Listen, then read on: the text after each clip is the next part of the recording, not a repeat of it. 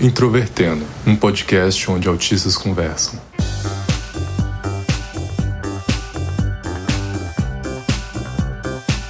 Um olá para você que escuta o podcast Introvertendo, que é feito para neurotípicos e neurodiversos e que também faz uma série sobre sexualidade.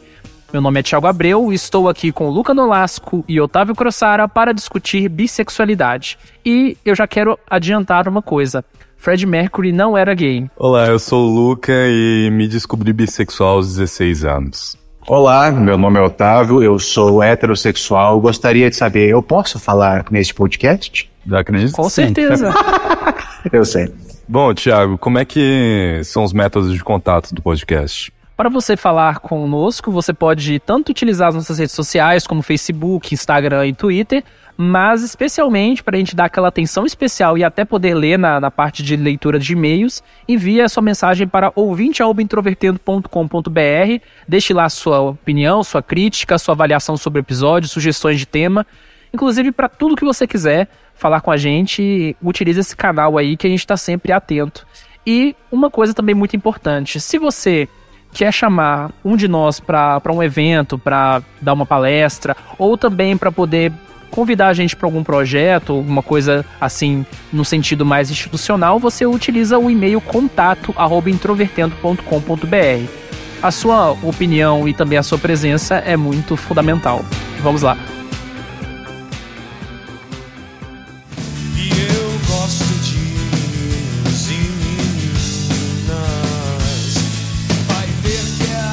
Como eu tinha dito na introdução, aos 16 anos eu me descobri bissexual. Prefiro usar até a palavra descobrir do que me tornei, porque quando você resolve analisar temas assim, com, de maneira um pouco mais séria, você acaba às vezes percebendo que, poxa, eu nunca não fui isso. Muitas vezes era só coisas que eu nunca tinha dado tanta atenção ou que eu preferia ignorar na, nos meus gostos pessoais ou nos meus comportamentos, que depois de atingir alguma maturidade eu percebi, poxa, até que eu gosto de homens também, eu gosto de homens assim como eu gosto de mulheres.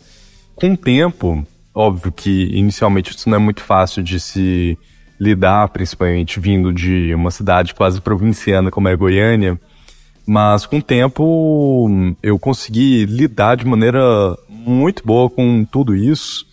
E acho que ter feito essa descoberta quando ainda muito novo foi algo que me permitiu ter várias, vários conhecimentos que me trouxeram a maturidade que eu posso ter hoje. Você falou sobre a descoberta aos 16 anos, mas num período antecessor a isso você não tinha nenhuma suspeita? Então, como, como eu tinha dito antes, talvez por não aceitar muito bem ou por preconceito meu, eu não sei dizer.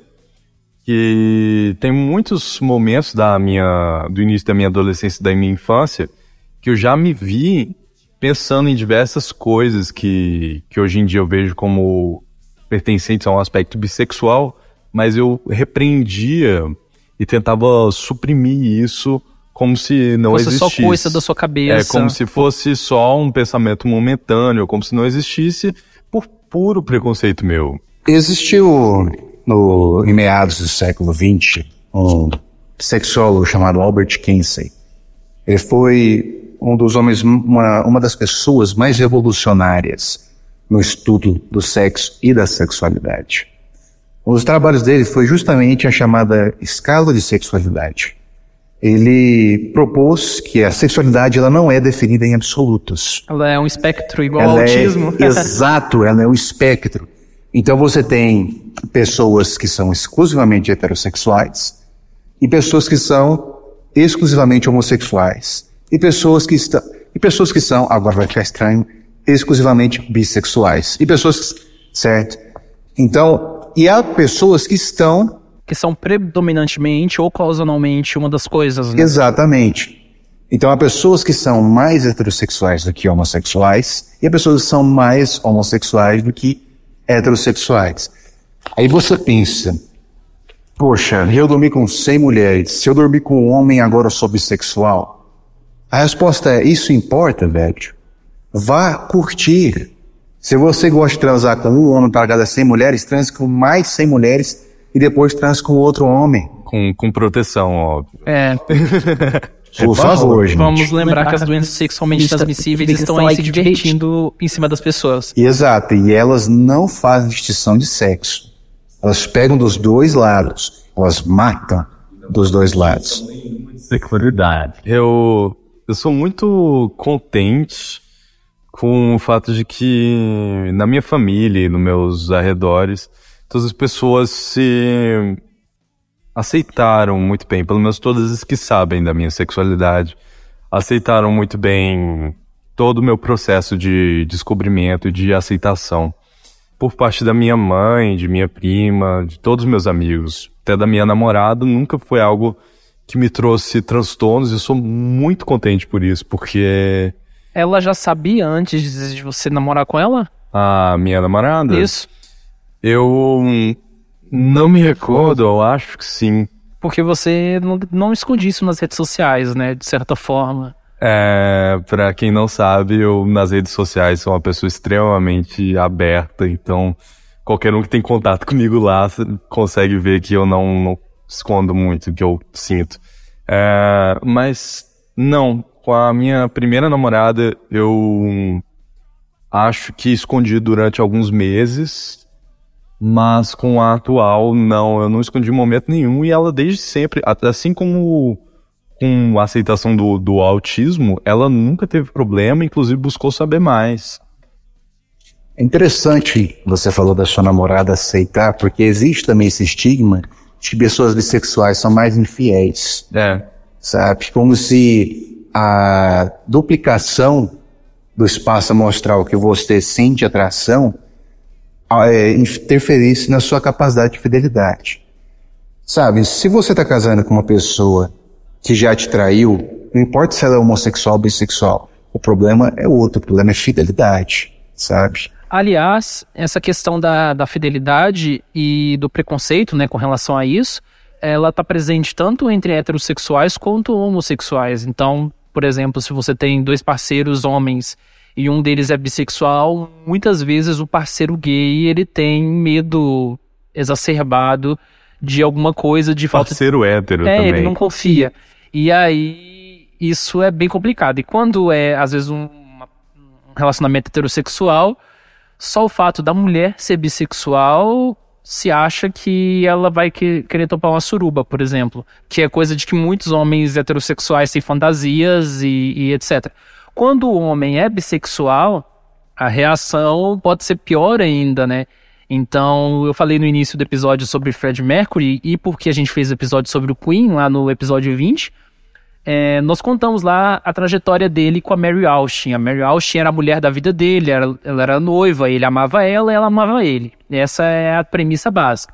Chegou um momento em 1975 que ele chegou para ela e falou: Olha, é porque ele estava um pouco tenso com relação a, a conflitos que ele, está, que ele estava passando. Ele chegou para ela e falou assim: Olha, eu acho que eu sou bissexual. O que, que ela fez? Ela ficou chocada, olhou para ele e falou: Você é gay. E ela terminou o relacionamento na hora. Pessoas bissexuais ao longo da história sempre conviveram com essa com esse estigma assim de ou a pessoa é heterossexual ou se, se a pessoa tem desejos desviantes, vamos assim esse termo pejorativo, mas não na intenção de, né, de ser pejorativo. Se você tem esses desejos, então você é automaticamente gay. É bem triste porque dá pra ver que esse estigma e esse preconceito é sempre muito associado, anda sempre ao lado do, da homofobia. Sim. Porque o estigma só existe de que, poxa, ele é homem, ele fica com homens, logo, ele é uma pessoa ruim, mas lógico que não, isso não tem absolutamente nada a ver. Eu tava pensando aqui, muitas vezes pode ser que o ouvinte mesmo tenha dúvidas sobre a sexualidade dele, pode ser que ele talvez tenha dúvida se é bissexual ou não, então vamos tentar tratar um pouco disso e esclarecer quais, quaisquer que sejam as dúvidas que ele possa ter, para sempre ser o mais informativo possível. É aquele negócio, tem aquele negócio também, você é heterossexual, você transou com mil mulheres, aí você transa com um homem, pronto, você já não é mais heterossexual, sabe? Mas se você fosse homossexual e você transasse com mil homens depois que você transasse com uma mulher, as pessoas continuam te chamando de homossexual. Ou seja, tudo isso mostra que essa ideia de sexualidade, ela não está errada, mas ela é vista de uma forma errada, sabe? Por exemplo, Albert Kinsey também falava que não só a sexualidade é uma é um espectro, mas ela também é um espectro mutável de uma pessoa ao longo dos Ela pode ser mutável ao longo dos anos. Ou seja, um senhor passou 60 anos casado, ele pode terminar o casamento dele porque ele está interessado em homens, assim como uma mulher, sabe? E isso importa se o cara ir e voltar no espectro, sabe? Isso não faz diferença a questão de respeito, dignidade, competência, capacidade, integridade da pessoa. Até porque a questão do comportamento por si só, ele não diz nada.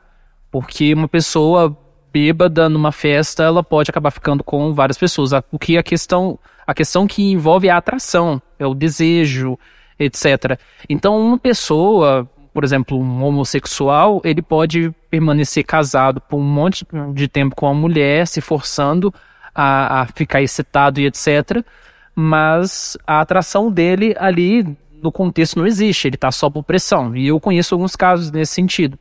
Então é um universo né, muito complexo. Inclusive, já que nós estamos falando dessas questões mais técnicas de bi- bissexualidade, eu lembrei de uma pesquisa que foi feita, eu acho que isso saiu no El País, ou foi em um outro portal, que era sobre um sistema de inteligência artificial que o qual foi juntado várias fotografias de várias pessoas de um banco de imagens e esse sistema de inteligência artificial, por questões de rosto, de, de forma física, saberia de- definir com 91% de precisão quem era gay, quem era hétero entre homens e uns 63, se não me engano, de mulheres, se eram heterossexuais ou se eram homossexuais. Isso é bizarro, porque é um gaydar elevado à escala eletrônica, só que tem uma coisa curiosa, a pesquisa não incluiu bissexuais. O... Desculpa interromper só um segundo, mas eu me lembrei aqui de uma coisa. É, muitas vezes ah, surge aquela piadinha de, poxa, ele paga de machão, o que inclusive não é nem necessariamente um, um adjetivo correto de se usar. Mas ele paga de machão e basta beber duas doses de, de cachaça, tá lá, com vários homens.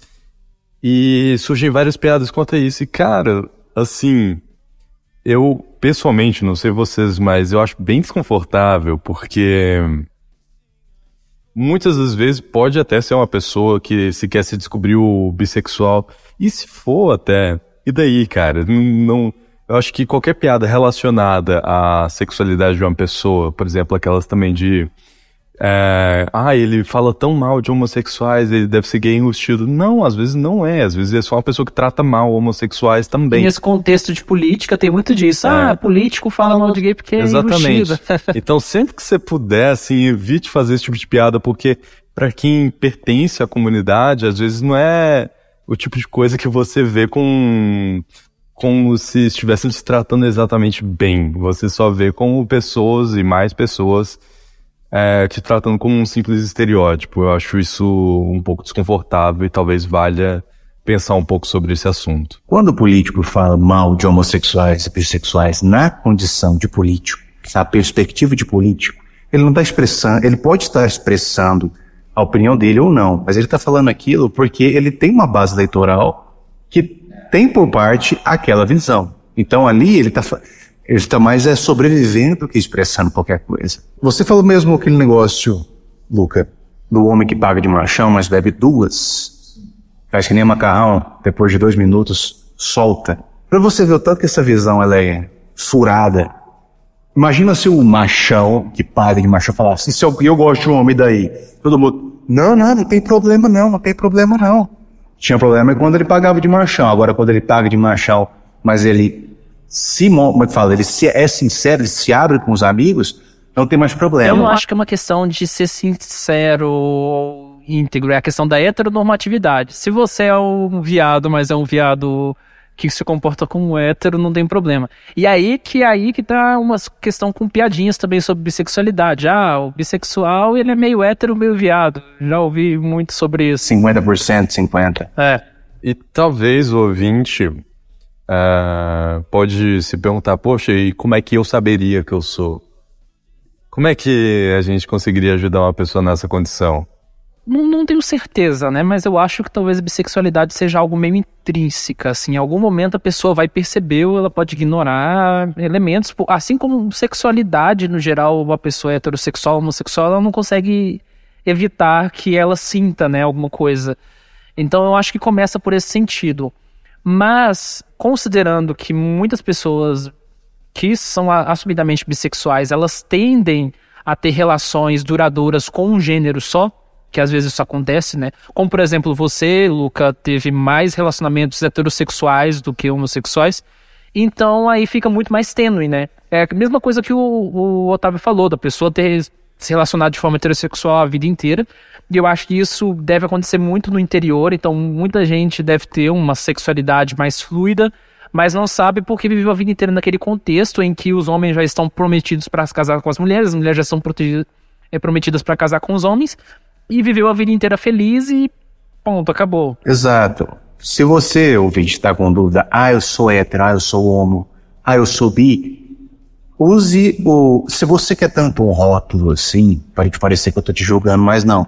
Mas às vezes um rótulo ajuda. Tome o rótulo que você quiser, sabe? Não é porque você gostou de mulheres até os 35 anos que aí você achou um homem pelo qual você tem afinidade que você vai, pode, se você quiser, você pode ser chamado de bi, se não quiser, você pode ser chamado de hétero. O que eu quero dizer é, não se sinta acuado quando falarem que você não é hétero. E se, se a gente for puramente por etimologia da palavra, você é homem. Se você é do de um sexo igual ao sexo oposto, você é hétero, certo? Se você também gosta de pessoas do mesmo sexo, você é homem. Então você é hétero e homossexual ao mesmo tempo. Mas se você precisa de um rótulo, use o que você quiser, mas não deixe isso te definir. Não deixe um negócio desse. É, eu acho que é mais a questão de afetar, né? Exato, não deixe isso te afetar. Eu acho que eu acho que a própria questão do indivíduo não, não, não, não- geralmente não afeta. O que afeta é a questão da relação social. Então, por exemplo, é como a nossa questão aqui como, como aspes, como autistas. Então, nós temos um rótulo e nós precisamos desse rótulo para interagir socialmente e até para constituir esse podcast. Mas a questão é até quando o limite do, de- desse ponto vai, né? É muito mais um problema com as pessoas. Vocês, meus amigos, que nos ouvem, héteros, homos, bi ou assexuais, nós somos muito gratos a vocês por estarem escutando a gente, não importa a sexualidade de vocês, sabe? Pelo menos, ao ter, ao ter ouvido esse episódio, vocês têm se sentido um pouco mais acolhidos. E por fim, eu quero lançar uma questão que eu acho fundamental, que foi discutida no episódio de- de homossexualidade, que é a questão seguinte: nós vivemos, num- nós temos um diagnóstico e existe uma comunidade autista com relação a isso. E com relação à comunidade autista, quase não se fala sobre sexualidade. É um tema muito rasteiro. Quando, quando o assunto é homossexualidade, que já é já um tema mais complicado, ele já não aparece. Bissexualidade, então, mais ainda. Então, eu questiono a vocês, para vocês, nesse contexto de comunidade autista, em que muitas vezes a pessoa dentro do espectro autista é observada como assexual, muitas das vezes, qual é o espaço de uma pessoa bissexual né, numa comunidade assim? Eu já vou até recuperar um pouco do documentário que eu fiz sobre como a pessoa saber o que é. É, eu acredito que a melhor maneira de uma pessoa saber o que é é lendo e tendo noção, porque ela já é o que é. Então, a partir do momento que você busca ler, busca entender como é que é e vá atrás de pessoas que se veem como bissexuais, você tem mais noção de que, poxa, às vezes eu sou ou não sou, ou me assemelho mais a tal coisa. Eu acredito que isso foi o que mais me ajudou na, no processo de descoberta. E assim como no processo de descoberta de, do, do autismo. Descobri que eu era autista e descobri que eu era bissexual por meio de leitura. É, no caso do autismo foi de diagnóstico também, mas eu fui atrás de saber, eu fui atrás de pessoas que eram também. E acredito que tanto no, na comunidade autista quanto na comunidade bissexual, as duas muito cercadas de tabus e de preconceitos, a melhor maneira de você tratar ambos assuntos é trazendo informação para as pessoas. É sempre esclarecendo para as pessoas que, poxa, autismo não é exatamente o que você pensa e ele é muitas vezes mais simples do que você pensa. A bissexualidade é a mesma coisa. não é exatamente o que as pessoas pensam. Diversos dos conceitos delas não estão muito certos, acabam sendo equivocados e é muito mais simples do que elas pensam. Eu sempre busco é, mostrar isso, até porque isso não, até para que isso possa não ser um tabu tão grande para as pessoas quanto foi para mim às vezes na hora de aceitar e de trazer para as pessoas. É, acho que é isso.